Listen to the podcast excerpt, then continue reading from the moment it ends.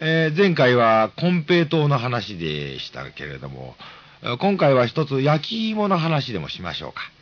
いえね、私の実家もお寺なんですけれども、そこのね、えー、この、モント総大さんでね、これまで市長さんをやっていた人がいるんです。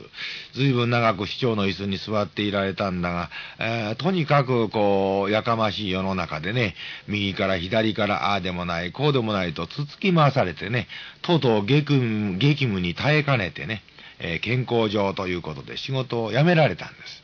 えー、さ男が仕事を辞めるということは大変なことなんですよ。ふーっとこう、こう、まあ、空気が抜けちゃうっていうんですかな。えー、これまで朝から晩まで電話が鳴りっぱなしだったのが、ピタリと止まる。そして、殺人的スケジュールというものもない。お迎えに参りましたっていう車もいない。朝起きて、この元市長さん、することがないんで困ってしまった。さて、これから一体どうするか。そこでまあ、仕方がないから、寺へでも参るかということになったんでしょうね。ちょくちょく、えー、寺へ顔を出されるようになった。しかし、えー、それでもまだ暇はあるんですね。そうだ。これから毎日孫の顔でも見に行こう。って言うんでね、そう決めた元市長さん、えー、それから毎日若夫婦の家へ自転車に乗ってね、遊びに行くのが日課になりました。さあ、お嫁さんは大変だ。おじいちゃんは遊びだが、迎える側はそれなりの心づもりがいるわけですよね。えー、今まで偉い人だったから、お茶も美味しいのを飲みつけてるし、お菓子にもちとうるさいんですね。虎屋の羊羹、長崎屋のカステラ、青山の甘納豆と、まあ、いろいろ見繕って、いつも用意していなきゃならない。チリリーンと自転車の音がする。お嫁さん、さっとこう、美味しいお茶を入れる。お菓子を出す。じいさん、孫と戯れる。ね、こんな毎日が続いたそうです。ところが、ある日、たまたま、美味しいお茶もお菓子も切れちゃった。買っておかなきゃと思っていたところへ、チリリンと来た。しまった。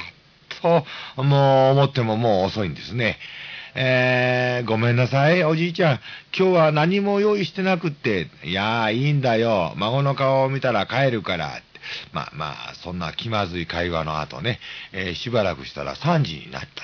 子供のおやつの時間です。お嫁さん、えー、子供たちのおやつの用意をした。で、うちで採れたさつまいも焼き芋にしてね、さあ、子供たちおやつですよ。と、その時ふと思ったんだ。おじいさん、えー、こんなものだけど、一つ食べてみませんか？こうおじいちゃんにとっては久しぶりの焼き芋ですな。うん、いいだろう。うんと、番茶で焼き芋を頬張った。この焼き芋がおじいちゃんの口にあったかどうか、まあ、あくる朝のおばあちゃんの電話で分かったんですけれどもね。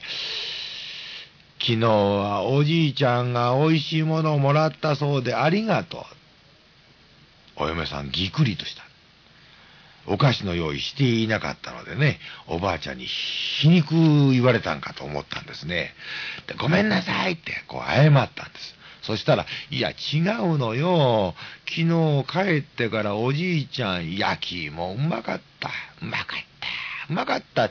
嫁が作った焼き芋、嫁が焼いた焼き芋。ああ、うまかったって寝るまで言ってんの。そんなに美味しかったんなら、私も、私もいただこうかと思ってね、えー、これから行ってもいい？おばあちゃんも喜んで、ほかほかの焼き芋頬張って、まあ、ほんとおじいちゃんの言う通りだって。それから毎晩、床についた老夫婦は、おい、あれうまかったの？ほんと、あの子らが畑で作ったんですよね。美味しかった。うん、うん、うまかった。うまかった。と、喜び合ったんですって。そして、それでもまだ足りずにあんまり嬉しくてその話を、まあ聞いてくださいと、寺にまで話しに来てくれた。こういう味を私たち忘れてしまっていたのかもしれない。どうです？今日はそれにあやかって、うちでもふかしいも作ってみたの。お一ついかが？